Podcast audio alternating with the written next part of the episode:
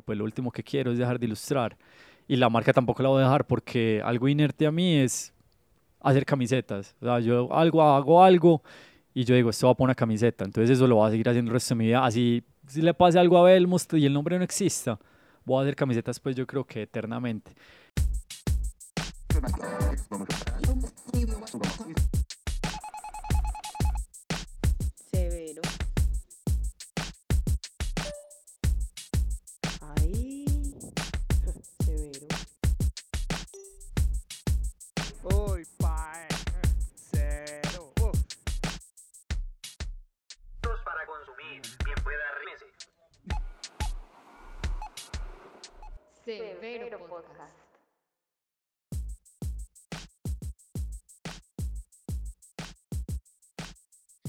Hey, hola a todos los que se conectan hoy con Severo Podcast en este nuevo episodio que seguimos haciéndolo por toda la ciudad. Hoy estamos en Belmos, es una marca de acá, de Medellín, que la hace Alejo Giraldo. Pero ahorita Alejo nos explicaba que Alejo y Belmos son la misma persona, pero son cosas diferentes. Más o menos sí. ¿Cómo estás, Alejo? ¿Bien o qué? Todo muy bien, ¿cómo va la vida? Muy bien, trabajando mucho con muchos proyectos que se vienen, muchas cosas para diciembre y ya se viene como mucho voleo. Claro, el vuelo de temporada. Sí, claro. Diciembre, es un poco Diciembre es- complicado. Es caótico. Sí, sí, pero él es el mejor mes pues para la marca, entonces hay que aprovecharlo. Claro. Alejo, eh, digamos, yo quisiera empezar contigo como hablando de por qué decidiste ser ilustrador, ¿cierto? Y cómo eso te llevó también a hacer una marca como esta, que ahorita me explicabas que de alguna forma utilizas técnicas diferentes para uno, para la otro. Entonces, ¿por qué lo decidiste así? Ajá, pues a ver, la historia de por qué soy ilustrador es como básicamente porque yo siempre estaba dibujando en clase, pues en el colegio siempre estaba dibujando, yo no ponía casi atención, me iba como para los puestos de atrás a dibujar a mis profesores, a mis compañeros, a mis cuadernos eran llenos de dibujos, pues, y donde me ganaba como todas las menciones de honor era en, en artística, era lo que más me iba bien en matemáticas, pues, y, y física y etcétera, no sé, sino copiar a otra gente.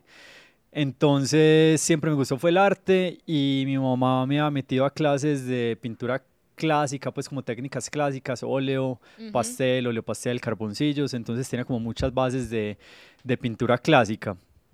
Entonces cuando decidí que era lo que quería estudiar, pues en- a nivel como universitario, eh, no había como una opción que fuera ilustrar, pues o no se conocía muy bien, no, no, eso fue ya hace bastante tiempo, entonces no estaba como muy desarrollada esa profesión. Lo más parecido que había era diseño gráfico, que todos los ilustradores terminaban estudiando era diseño gráfico. Eh, entonces decidí irme por esa rama, estudié diseño gráfico en la Bolivariana y eh, pues igual yo seguía dibujando mucho en clase a todo el mundo, pues ilustrando, ilustrando. Hice todos los módulos que tenían que, módulos es como una especialización Ajá. una especialización en text, pues muchas en textiles, en moda, pero moda aplicada a lo gráfico. Entonces me fui como encaminando por esa rutica de, de ser como ilustrador para moda. Y ya cuando salí a hacer la práctica, la hice en una empresa de moda que se llama Of Course. Ahí me Sí. quedé como tres años y me sirvió pues un montón. Fue demasiado chimba pues estar allá y aprender de cómo son los procesos, de los proveedores, de desarrollo de colecciones. Y ya a los tres años, pues yo dije, no, me abro y me fui a estudiar afuera, dirección de arte.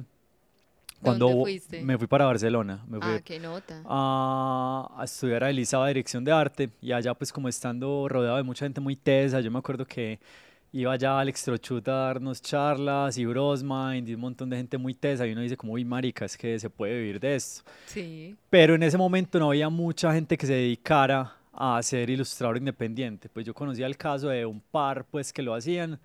Eh, Catalina Estrada fue mucha inspiración, una ilustradora de Medellín. También Leo Espinosa, pues que son como mis dos grandes referentes, los que me inspiraron a ser ilustrador independiente. Entonces, yo cuando volví, yo dije, no, pues la chimba, esto se, se tiene que poder hacer. Intenté, a- eh, empecé como a ser independiente, casi los primeros trabajos eran como en diseño gráfico, haciendo identidades corporativas, logos, pues no me gustaba mucho, pero bueno, era independiente. Ya después más trabajos de ilustración para moda, para marcas de la ciudad, subiendo portafolio, en ese momento existía Flickr, Ujú. yo soy de la época de Flickr, pues es mucha viejera, un saludo a Sí. los que A tuvieron los de la Flickr. época de Flickr. Eh, entonces empecé a subir ahí ya con el voz a voz y bueno, y como moviéndome en redes, empezaron a subir más trabajos. Al mismo tiempo que empecé esa carrera como ilustrador independiente, empecé con la marca, porque la empecé porque yo no veía en Medellín muchas opciones o no veía opciones de, de marcas que fueran con la- las que a mí me gustaban. Yo vengo de unas raíces muy, eh, digamos, alternativas, muy de California, porque yo crecí escuchando punk gracias a mi hermano. Entonces todo lo mío estaba como relacionado con California. Todo era como el mar, eh, los deportes extremos. Yo era roller también en esa época. Entonces yo veía como, uy, marica, esta gente patinando con esas marcas y veía los, las revistas que patrocinaba Vans, Billabong, Quicksilver. Yo dije, "Ey, qué chimba tener una marca así. Pues des- yo desde el colegio, desde el colegio hacía sketches y- y los cuadernos hacía ensayos de marcas y todo. Y diseñaba loguitos para marcas y yo, eh, yo algún día tengo que tener una marca así, porque en Medellín no hay. En ese momento me acuerdo que había una que se llamaba 18 Waves, que vendían en el Diamante, que era medio surferita, y se encontraba muy poquita ropa de, de surf y de skate en Medellín. Pues habían como almacenes muy puntuales que las vendían, y si uno no era skate no le vendían. Era muy charro, pues, porque yo no era skate y iba allá que yo iba a rogar a que me, a que A me que vendieran ropa, pues. No. Y a uno se la escondían, era una chimba época. si uno no era skate, a uno le escondían la ropa literalmente porque ellos no querían que la ropa se caspeara. Ujú. Entonces era muy charro, pues, porque conseguir algo era muy difícil. De Estados Unidos, pues la gente no viajaba, entonces no, no se traían cosas, no, no estaba internet. Bueno, entonces eh, siempre tuve como esas raíces como inspiradas en California, en las marcas como surferitas y skate. Y, y bueno, entonces yo dije, bueno, voy a ser independiente en ilustración, pero voy a empezar mi marca. Sí. Entonces ahí fue que empecé con Belmost y empecé pues como, yo me acuerdo que el, el plante inicial fueron como un millón de pesos, un poquito más. Y con eso pues empecé, hice la primera colección, un poquito perdido de lo que quería hacer, pero tenía muchas ganas. Entonces al mismo tiempo que era como ilustrador independiente para marcas, empecé a trabajarle a mi propia marca. Entonces en esa época era muy chimba porque yo decía, o pues o- eran otras épocas pues, entonces yo decía como que bueno, yo quiero un producto muy muy chimba, ¿qué hay que hacer? Yo sabía que el algodón pima era el más chimba, pero que era difícil de conseguir y que nadie me la estaba- me la iba a confeccionar entera. Entonces yo me iba por allá a John Uribe que traían telas de Perú. Ellos le venden pues a las grandes empresas y yo, "Ey, ven- ellos venden por rollos y por camiones pues. Claro. Y yo les decía como que, marica, es que yo necesito para 30 camisetas. Ay, eso es como que un cuarto de rollo menos. Y entonces lo ro- les rogaba pues y me lo vendían. Entonces, compré la tela. Eso fue las primeras colecciones, pues digamos los dos primeros años en esa voltereta, en, esa- en esa vuelta. volteadera. Sí. Compraba la tela en rollos, me la llevaba para la casa, iba donde la que... La de los moldes, ah, hacían los cortes, me entregaban los cortes, separaba frente y espalda, llevaba al frente a estampar, me lo devolvían, eh, lo llevaba a confeccionar, lo llevaba a lavandería, lo llevaba a empacar. Entonces eso era una volteadera, pues la hijo de puta, muy, muy teso, pero muy, muy bacano, pues. Y mi papá me ayudaba, y todavía me ayudaba un montón, pues en esa época él me ayudaba a separar cuellos, frentes, espaldas, mangas, tan, tan, tan, tan, tan. Y bueno, me prestaba el carro para hacer todas las vueltas, para recoger, llevar. Y ya con el tiempo empecé como a encontrar más proveedores, gente que me ayudara, que me hiciera paquete completo. Y pues para ya no estar como todo ese proceso que era como tan desgastante, recorrerme la Sí, ciudad de norte a claro. sur Mm. buscando proveedores de todo. Entonces ahí fue que empezaron a nacer las dos cosas como al mismo tiempo, ser ilustrador independiente y la marca. Eso fue hace 10, 9 años más o menos. Ya hace ratico. Sí, hace bastante. Y me imagino que ha evolucionado todo e igual, pues como parejo, la marca ha crecido y vos como ilustrador también. Sí, claro, eh, todo ha evolucionado como al mismo tiempo de la mano, pues si vos ves las primeras colecciones o la primera colección que les tengo pues demasiado cariño y ves lo nuevo, pues es otra cosa, pues la marca ha crecido, ya tiene su propia voz. Como yo te dije, en esa época yo quería hacer Quicksilver, yo quería hacer Billabong y quería hacer Vans. Entonces yo empecé a comunicar en inglés. Yo dije, eh, bueno, entonces frases que digan The Ocean o no sé qué, o We Love eh, the Beach o cosas así, que yo veía en camisetas de Quicksilver. Ujú. Entonces yo al principio quería como replicar eso y agregarle mi, Como el como toquecito. mi toquecito. Sí, ¿sabes? No es que estuviera equivocado, sino que eran esas épocas puntualmente. Entonces tenían esa frase ya con el tiempo que Belmos te empezó a coger su propia voz y su propia gráfica y todo como, eso es normal en cualquier proceso de marca, pues como el crecimiento, uno no es el mismo ni nace aprendido. Entonces un ejemplo muy claro fue que ya no comunico en inglés, yo ya dije como, marica, pues yo, ¿por qué estoy hablando en inglés? Claro. O sea, la, mi público en este momento más o menos es 50% de Colombia, 50% del extranjero, porque la tienda está en una parte donde hay mucho extranjero. Ujú. Entonces yo decía, "Ey, pues si la gente va a comprar una camiseta que diga I love the ocean o Waves o The Beach o que diga California, marica, pues se la compran a Quicksilver, ¿para qué me la van a comprar a mí? O que se la compren a Billabong, que ellos tienen la fórmula hecha hace demasiados años. Sí. Entonces yo dije, bueno, entonces empecemos a, a hablar en español, que el español también se empezó a popularizar hace, no sé, pues Hace cinco poco años, pues, sí. no sé, J Balvin im- impulsó mucho eso, hablar solo en español, un artista internacional que solo canta en español y le da mucho valor a la lengua, y entonces vio que el reggaetón lo cantan en todas partes, en, pues un chino canta canciones en español. Entonces yo también como marica, es verdad, pues o sea, valoremos lo que tenemos y las, los copies en español no tienen por qué sonar mal. Uno, Ujú. uno antes dice, ah, este, este man tan maña de decir yo amo el mar. Mejor pongamos I love the ocean. Entonces yo como que no, bueno, cambiemos ese chip. Entonces empecé a hacer copies en español. Me acuerdo que uno de los primeros fue la, la camiseta de Medellín que fue muy popular, que se llama, pues que yo hice un copy, el, el mar de Medellín, lo llevamos por dentro. Y tiene el edificio Coltejer y unas palmeras y era demasiado pues regional en español y, y eso se vendió pues en cinco Como pan minutos caliente. como pan caliente, dije, esto tiene mucha aceptación. Entonces eh, empecé como a repetir eso y a pues hablar en español, pues que al fin es lo que yo soy, pues.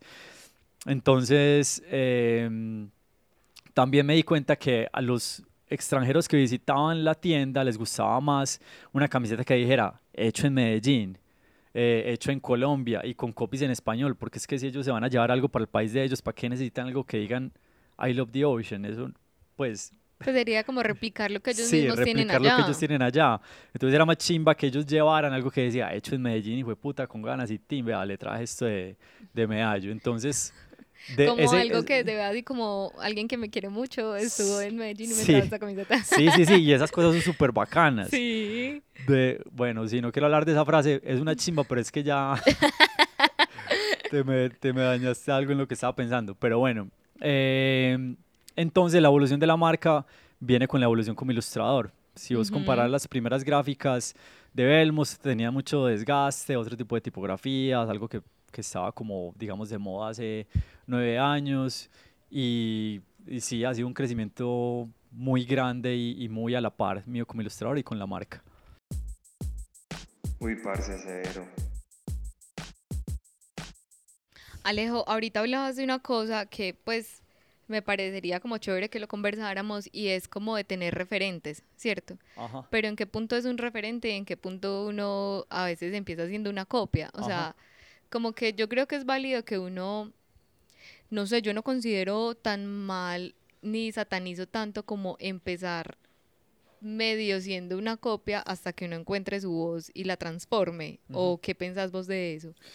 No, claro, eso es normal en el proceso artístico. Pues de hecho, los grandes artistas, pues, se clásicos, se tomaban muchos años copiando hasta que fuera una perfección, pues Miguel Ángel, Leonardo, copiando a los artistas que estaban eh, detrás de ellos, porque es que como dice la frase, no sé exactamente de quién es, me la robé por ahí, es que estamos parados en hombros de gigantes, pues o sea, lo que nosotros no venimos a inventar nada. Ey, pues lo que nosotros estamos haciendo es reinterpretación de muchas, muchas, muchas otras cosas. Y si alguien dice, si alguien cree que, que algo es totalmente original, es porque realmente vos no le has preguntado de dónde vienen las influencias de ese proyecto. Ujú. Entonces, yo creo que para empezar, lo más normal es copiar, porque es que así se aprende. Yo en clases de pintura eh, clásica también me ponían, hey, mira este óleo, copialo igual. Hey, aprende la técnica de aquí. Hey, hey, hey, listo. Entonces, después si me quedo ahí, ahí todo el tiempo, no voy a hacer nada. Ujú. Pero después me decían como, bueno, meterle entonces tu toquecito. Mira otro referente, mira este man cómo trabaja la luz y este man los colores. Entonces mezcla, mezcla esas, otras, esas dos cosas y crea algo nuevo. Y ahí se empiezan a, a crear las cosas nuevas y las nuevas propuestas. Entonces, eh, no es de satanizar a la gente que, que empieza copiando. De hecho, yo lo recomendaría a la gente que está empezando a ilustrar. Y yo cuando empecé a ilustrar también se veía, se veían muy claras mis referencias, pues, o sea, lo primero mío se parecía mucho a Macbeth, tenía demasiadas influencias de lo de Spinoza, de, de- y después yo dije como que, bueno, esto ya se está pareciendo mucho, a ver, ¿quién soy yo? ¿Qué es lo que estoy sintiendo en este momento? ¿Y, qué, y cómo puedo reflejar eso en la ilustración? Entonces yo empezaba a coger un montón de cosas de, desde música, artistas, películas, eh, una caminata, hablar con alguien, sentimientos, y los juntaba en una sola ilustración y ya salía algo total, pues propio, pues, una creación Claro. nueva a partir de muchas cosas. Si vos coges una ilustración mía y me dices esto de dónde viene, yo te la puedo desglosar en demasiadas cosas. En una experiencia con una exnovia, en que me gustó la carta de color que trabajó Mallorquín, pero yo le agregué este otro color, en que, no sé, esa perspectiva me llamó la atención que vi por allí. O sea, son sumas de demasiadas cosas para crear algo nuevo. Lo que pasa es que ya cuando es copiar, pegar, pues ahí sí, Ahí obviamente sí está uno mal. empieza, ajá. Sí, y- o quedarse pues todo el tiempo. O quedarse todo el tiempo así el- sin, sin proponer. Eh, entonces proponer también es importante, pues como no quedarse en lo mismo. Pero sí, o sea, ya al que esté copiando y con internet, eso tarde o temprano se van a dar cuenta, pues. A mí, yo tengo un historial de, de copias demasiado largo, pues a Sí. mí, sí. Incluso la marca la copiaron en, en Egipto hace dos años. Ah, La copiaron exactamente igual. tal cual, tal cual, tal Pues cual. sí, lo que pasa es que una vez un amigo se metió a Facebook y me dijo como que, hey, marica, porque hay dos páginas de, de Belmost. Y yo como así, sí, mira, entonces me metí, pues me metí, sí, efectivamente habían dos. Me metí y, y era una, era Belmost de Egipto. Lo que, lo que hicieron ellos fue coger el logo, coger el el eslogan, coger todo y hacer un almacén, o sea, un almacén físico que se llama Belmost y queda en el Cairo.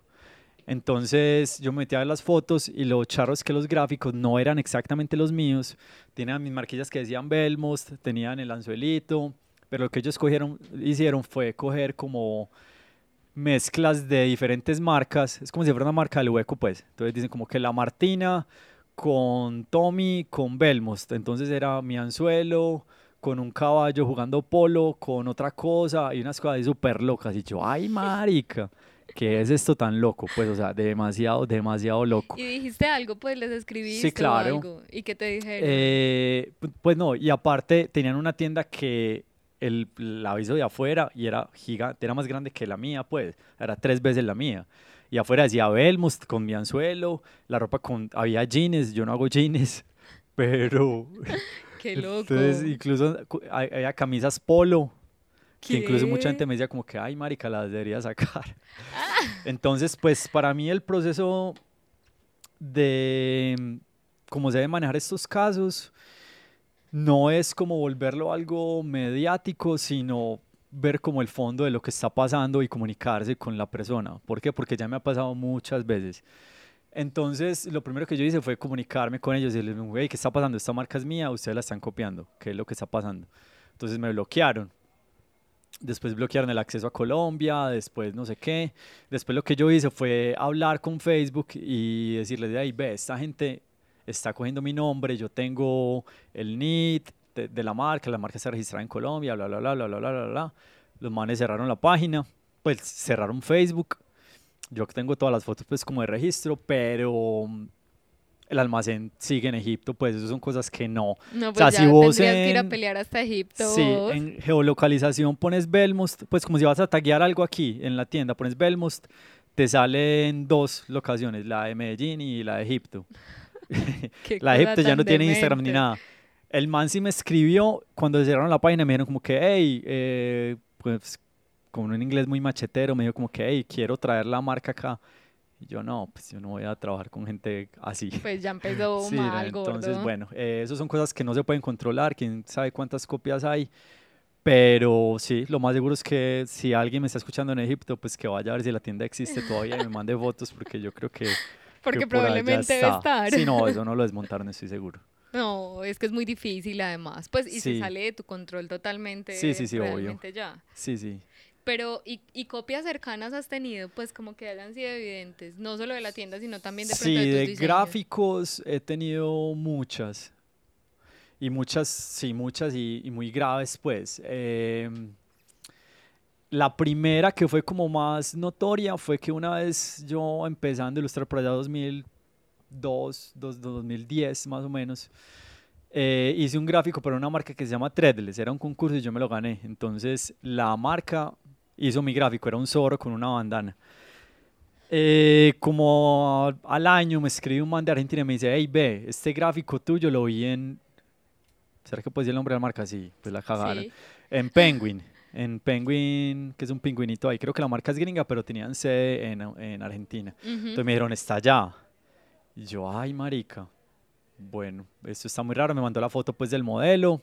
Efectivamente era copiar, pegar. No había ni variación, ni interpretación, ni apropiación, nada.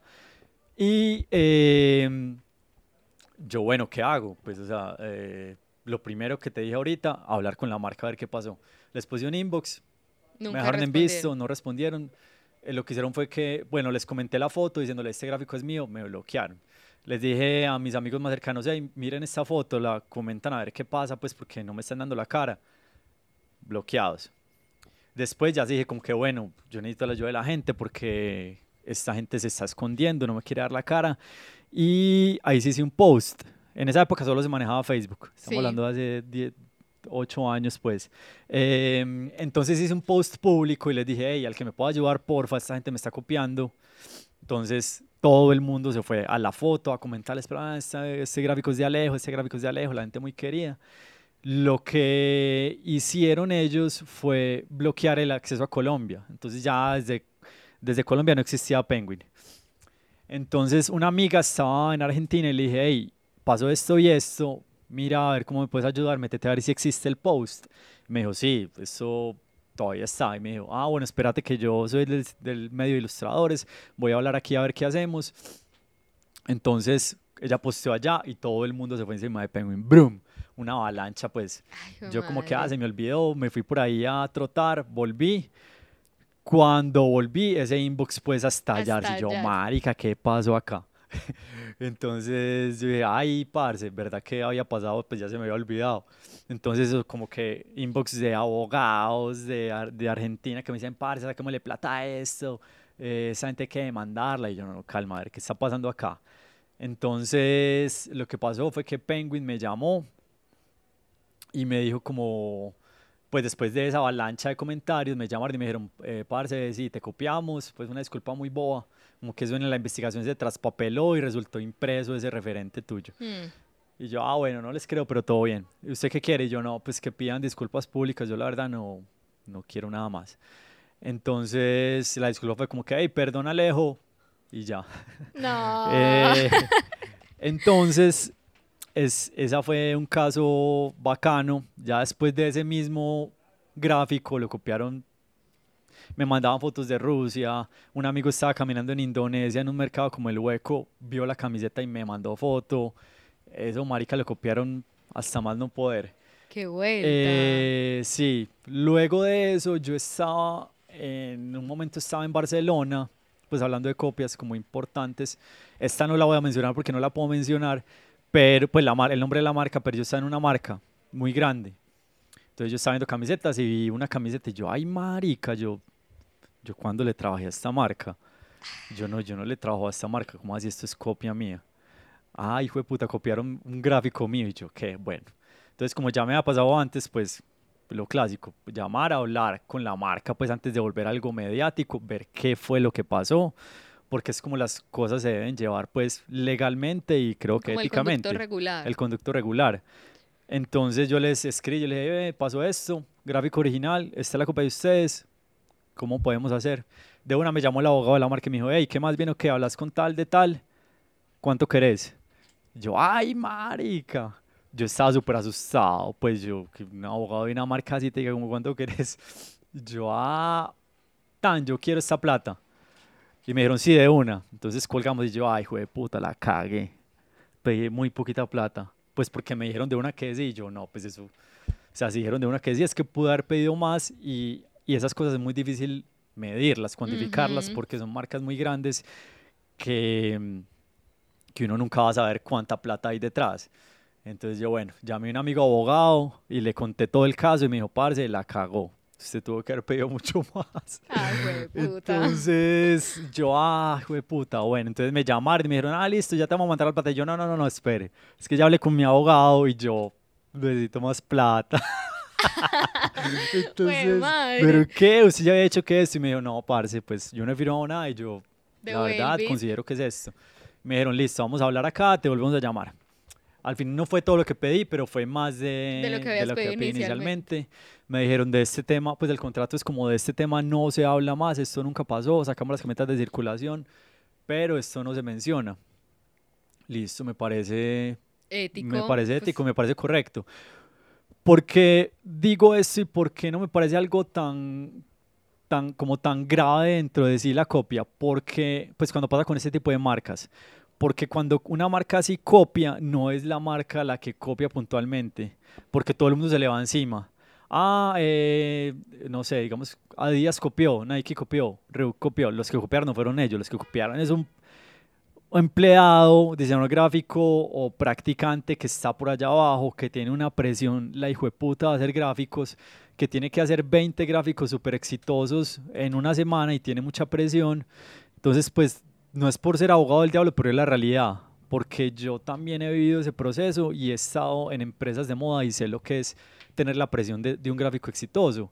Entonces, los diseñadores hacen o copian ese gráfico, se lo pasan al director de arte, que es el que pasa los, aprueba los gráficos, y un, un director de arte no tiene por qué saber cuán, pues no tiene por qué conocer todos los gráficos que existen Claro. en el mundo. Pues no, no tiene cómo saber no que es tiene una cómo, copia. no tiene cómo saber que es una copia. Y le dice, ah, bueno, listo. Entonces confían en, en el ilustrador. Obviamente está súper mal hecho, pero lo que yo digo es que hay muchos factores detrás de esa copia y que no tienen por qué irsele a la empresa puntualmente que, que hizo la copia, porque como te dije, hay muchas cosas detrás y en esa empresa también hay demasiada gente que trabaja, hasta, hasta no sé, los empleados de aseo, los de administración y mucha gente que va a sufrir por esas como... Como por hacer un escándalo. por- como para hacer ese escándalo y juzgar.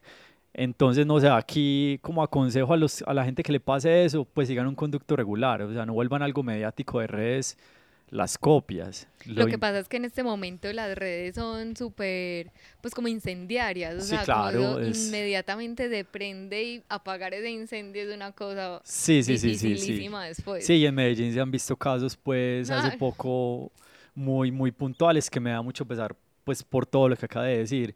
Entonces, yo creo que cuan- con cualquier cosa no hay que ser incendiario, ni como el que le pasa la situación, ni como usuario de la red que está viendo Instagram y dice, hey, copiaron a X o Y. Ah, es que estos son unos puta, no sé qué. Eh, no, vamos a calmarnos y, y vamos a analizar qué fue lo que pasó, qué hay del- detrás de todo eso. Pero es que no pasa ni un, o sea, con solo leer el título la gente ya está comentando.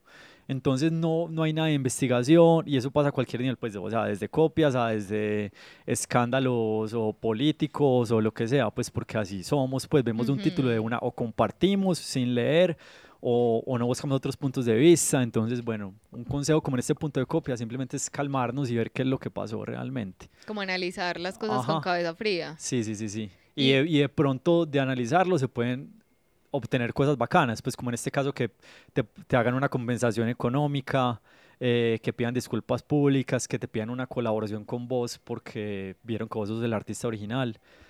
Es eso. Severo Podcast.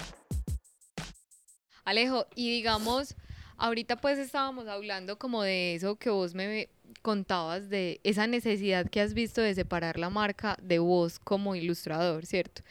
Porque te nace como esa necesidad, no sé, a mí me parece muy charro porque yo siento que muchas veces las personas que crean las marcas, pues de alguna forma también quieren que se sienta como ellos mismos, ¿cierto? Ajá. Pero no sé por qué tú quisieras como separar ambas cosas. Sí, eh, como te venía contando, pues yo tengo dos trabajos puntualmente. Uno es ser ilustrador, como Alejo Giraldo, es como muy diseñador autor. Trabajo para agencias de publicidad, marcas de moda, para todo lo que tenga que ver con ilustración. Todo lo que te- tenga que ver con ilustración. Ese es mi trabajo primario, del que vivo puntualmente. Y Belmust es mi proyecto paralelo, pues, que pues los dos tienen ya mucho tiempo, pero lo que yo quise fue separar las dos cosas para tener más oportunidades con la marca de hacer cosas diferentes.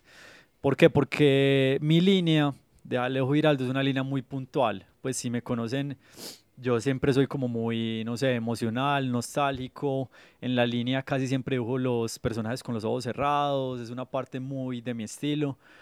Y en Belmust es mucho más abierto, es una marca que es más global, mucho más comercial, donde yo puedo explorar otras líneas porque yo a mí como ilustrador pues me gusta explorar también y Claro. otras cosas que sean diferentes a lo que yo hago.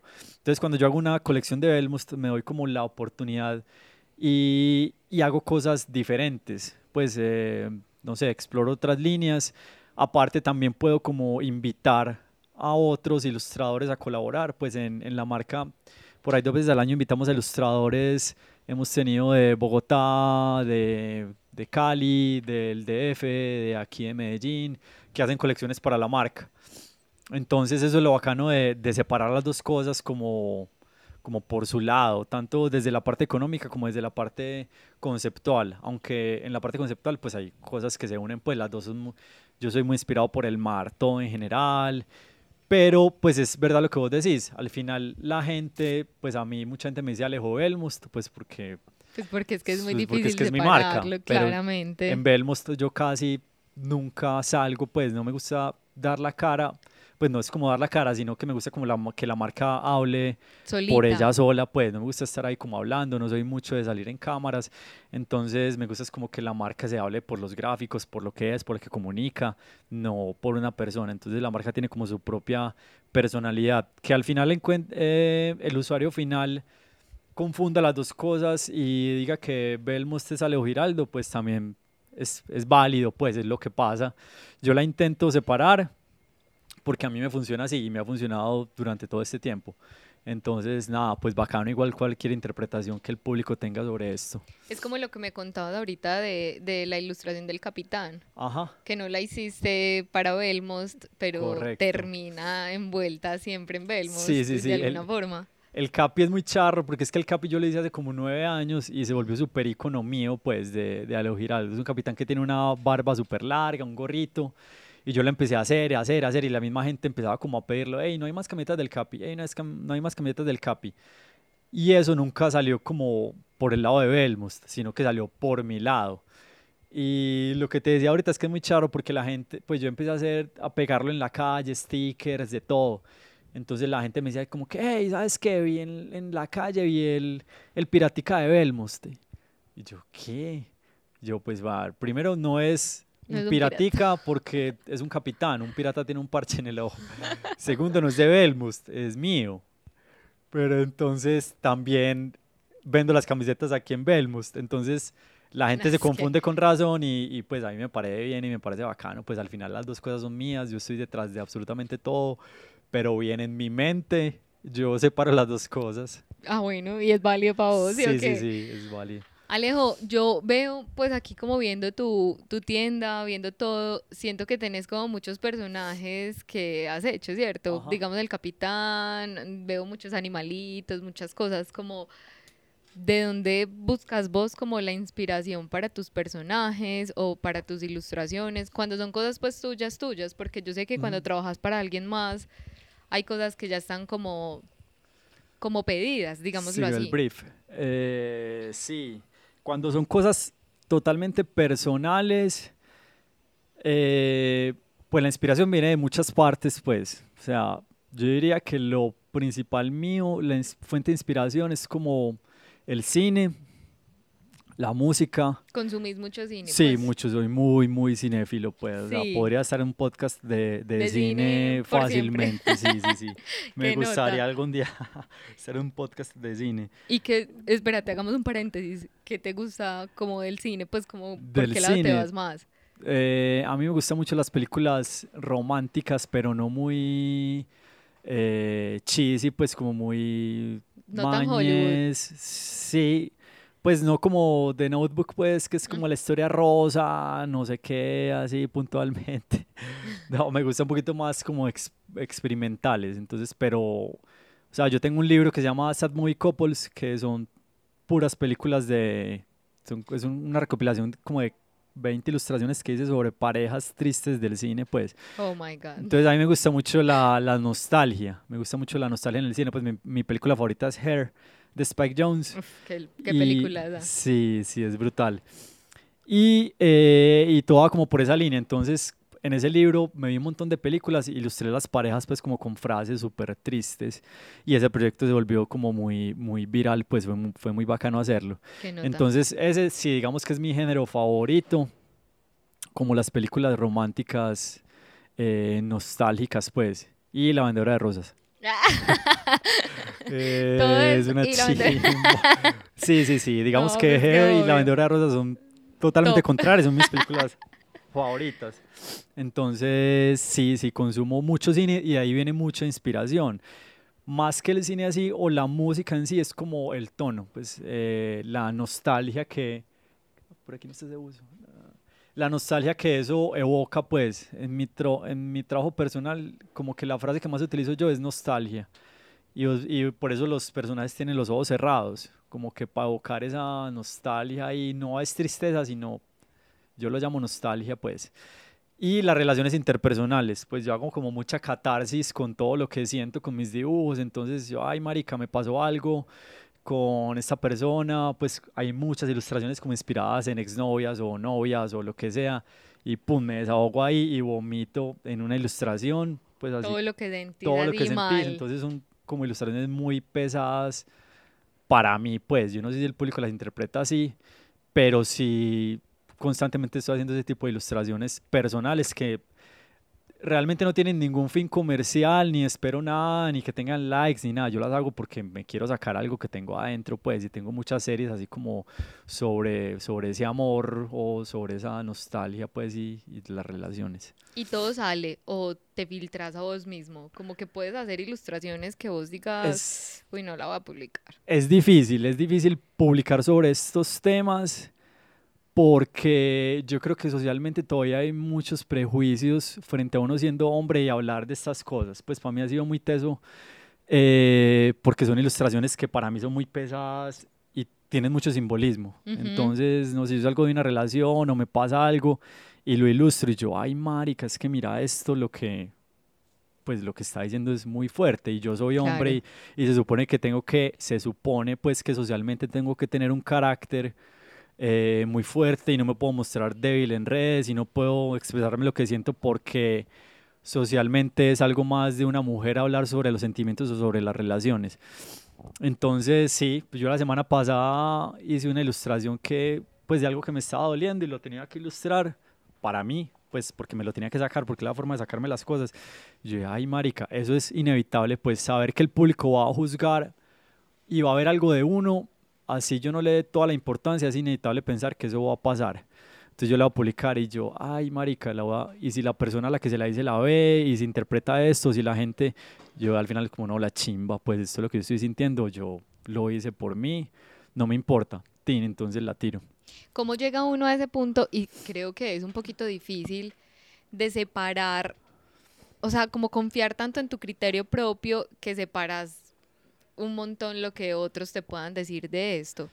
Sí, Yo creo que es como ideal, no sé, considero a veces que es una idea un poquito utópica porque yo creo que uno nunca se separa del todo de lo que le digan ujú, afuera, pero ¿cómo logra uno entonces tomar esas decisiones de decir, no, es que esto sale porque es lo que yo necesito y si la persona en la que me inspiré lo ve, pues que lo vea y si Sí. a tal le llegó, pues que le llegue, pues como cosas así.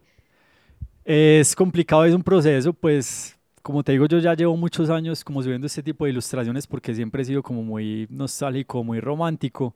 Entonces yo creo que desde la primera novia que tuve, pues me, que me terminó, yo dije, voy a dibujar esto y, a- y, y como utilizando herramientas como pues simbolismos y cosas que me ayudaran a sacar eso, que no fuera totalmente literal.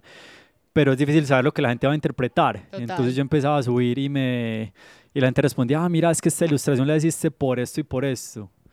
Tan chimba. Y yo, eh, pues, bueno, no, sí. O sea, me parece muy chimba lo que la gente interpreta, aunque no sea lo que yo quise decir. Entonces uno se, sí, es, es muy utópico decir, a mí me importa un culo lo que piense la gente, porque, re- pues siendo sinceros, es difícil separar eso. Yo lo he logrado en gran parte, pero no lo he logrado del todo, quería ser así. Eh, entonces yo hago las cosas y las subo. Pues, por ejemplo, la semana pasada que te dije que subí esa, era una cosa súper personal y eso pues a, a nadie, si lo medimos por la cantidad de likes, que a mí no me gusta medir las cosas y no lo hago por eso, sinceramente, eh, no sé, tuvo 300 likes y me demoré un montón conceptualizando en mi mente, me demoré 15 días para subirla, me demoré otros 8 días porque no era capaz de subirla. Eh, tiene 300 likes, cero comentarios, a nadie le importó. Yo, bueno, pues la verdad yo la hice por mí, no la hice por la gente, pues. Y después dibujo un meme que me demoré 5 minutos y 80 mil likes, solo porque sí. Entonces mira cómo funcionan las redes. Sí. Las ilustraciones que a mí más me gustan en lo personal y las que más me llenan, por decirlo así, a la gente no le llenan casi, pero es que ese, ese no es el punto y no es lo que me desvela. Exacto, eso no quiere decir que entonces no esté siendo exitoso de Ajá. cierta forma. Sí, sí, no, no. No, para mí ser exitoso no, no es la cantidad de, de likes que uno tenga, es que yo sé que desde que yo me despierto hasta que me acueste estoy haciendo exactamente lo que quiero estar haciendo. Es, para mí ese es el éxito, pues. Que es mera vuelta porque pues, es que estamos en una, en una sociedad en este momento que todo se mide como, pues es como cuantificable. Ajá. Entonces todo tiene, se mide por números, por respuesta, por cosas Ajá. y eso es una presión increíble Sí, sí, es mucha uno. presión. Uy, cero. Alejo, y digamos, en este momento como, pues ya estamos, ya sé que estás en cosas de diciembre, pero ¿qué retos como personales te trae a vos ser ilustrador y la marca? ¿Cómo, cómo te proyectas vos en Ajá. eso? Es complicado porque, pues como te dije, mi trabajo principal es ser ilustrador y en este momento, pues eso fluctúa mucho, entonces tengo como, hay veces demasiado trabajo, hay veces poquito, pero en este momento tengo mucho trabajo, pues ha sido un año súper estallado con campañas, con de todo, entonces es un poco más difícil sacar tiempo para la marca, pero pues me toca pues, porque igual también me gusta mucho. Y seguís haciéndolo solo. O sea, nunca has considerado la opción, no sé, de hacer alianzas como con la marca. Sí, con la marca hemos hecho muchas alianzas con otras marcas. Por ejemplo, hemos sacado con Qualiet sacamos morrales y camisetas, con Sí. Pergamino sacamos un mug y una camiseta, con El Zorro y la Gitana sacamos una camiseta y una pizza, con ilustradores puntualmente, o sea, Enca, me, Enca Bogotá, un solo para Enca, me diseñó una colección, Manifiesto de Cali me diseñó otra colección, siempre estoy haciendo colaboraciones, un saludo para ellos. Pero y como en el sentido de que vos digas como soltar un poquitico las riendas vos. Eh, es que esta marca es como tan personal que es muy complicado. Total. Es como claro, tan de autor que, que se ve mi mano, pues. Obvio. Entonces yo, yo manejo redes y yo soy el que hablo por la marca y hablo con el tono mío porque ese es el tono de la marca, pues, hablar como yo hablo. Entonces como soltar eso y que se crezca el equipo significaría que yo en algún momento dejara de ilustrar para otras marcas y, y para mis proyectos personales, o sea, de mandarle, darle más tiempo a la marca. A Belmost sería yo dejar de ilustrar y eso es algo que no quiero, pues lo último que quiero es dejar de ilustrar. Y la marca tampoco la voy a dejar porque algo inerte a mí es hacer camisetas, o sea, yo algo hago algo y yo digo, esto va para una camiseta, entonces eso lo voy a seguir haciendo el resto de mi vida, así si le pase algo a Belmost y el nombre no exista, voy a hacer camisetas pues yo creo que eternamente. Entonces la marca está en un punto como muy bacano, pues que nos está yendo muy bien, vendemos muy bien y, y bueno, el crecimiento ha sido como muy orgánico, pues. Yo de hecho no quería o no pensaba en tener tienda. Las chicas de Qualit nos invitaron a, a una tienda hace tres años y dijimos como, bueno, ¿por qué no? Y nos metimos con ella, abrimos, con ellas, abrimos la tienda y de- luego nos pasamos a esta que es más grande. Entonces ha sido muy orgánico, nunca ha sido como que mi sueño es tener una tienda gigante, no, todo ha sido como que se ha dado y la vida lo ha mostrado y, y el recorrido que ha tenido la marca pues ha dado como el dinero para montar la tienda y cosas así, entonces todo ha sido demasiado bacano. Qué nota. Alejo, bueno, ya estamos terminando y pues nosotros siempre terminamos como con una cosa y es como un top 5, ¿cierto? Eh, porque nos gusta como conocer a los invitados y a su mundito interno a partir de las personas que de alguna forma admiran, podamos decirlo así, em, pero como de Medellín. Ajá. Tenés un top 5 o 5 personas, 5 colectivos, marcas, no sé, lo que se te ocurra ¿De Medellín o Colombia? de Medellín. Ay, de puta.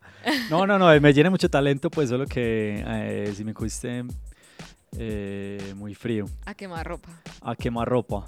Si hubiese un apocalipsis zombie y solo puedes ele- Eh, admiro mucho mm, artísticamente a, Nico, que es mi tatuador. Eh, ese man hace de todo, fue puta. Eh, arroba E N-E-E-K-O. es muy teso porque el man hace tatuaje, hace, hace diseño industrial, eh, eh, hace logos, hace ilustraciones. Ese man hace de todo, es como demasiado completo. Entonces, eh, es mi alumno. Un saludo, Nico. Me has aprendido mucho. no creo que me esté escuchando. Si me está escuchando, un abrazo.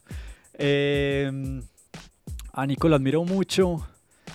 Eh, también a José Domingo de Veleta.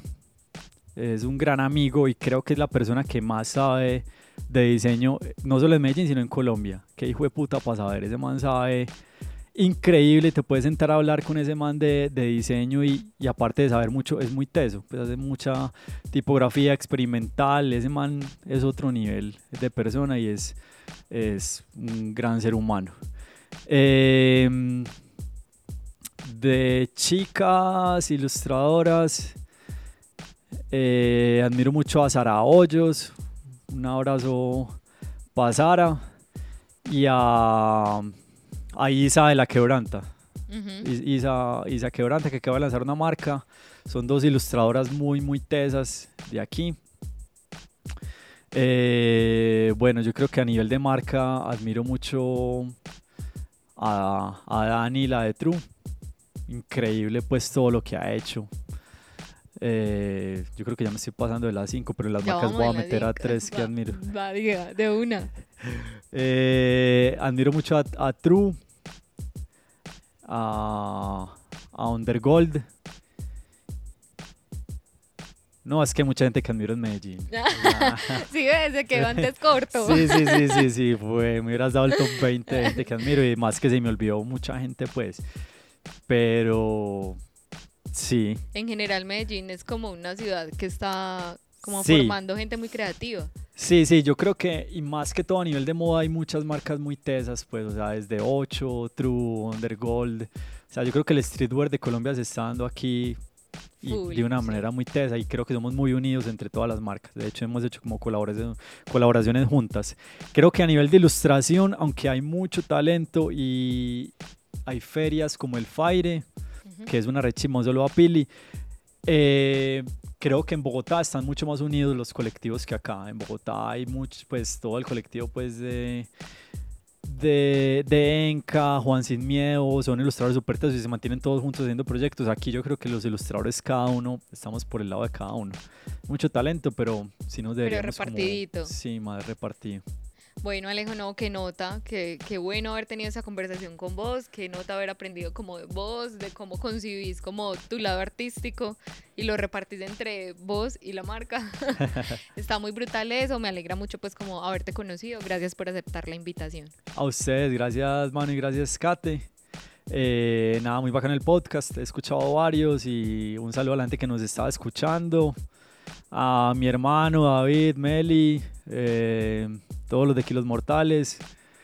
Eh, nada, un abrazo para todos. Muchas gracias. Qué lindo, ¿no? Gracias a vos y gracias Bueno, pues. a todos los que se hayan conectado hoy. Ojalá se la hayan soñado, se sigan soñando todos los episodios del, de Severo Podcast y bueno, nos escuchamos en una próxima oportunidad. Un abrazo, chao. Chao.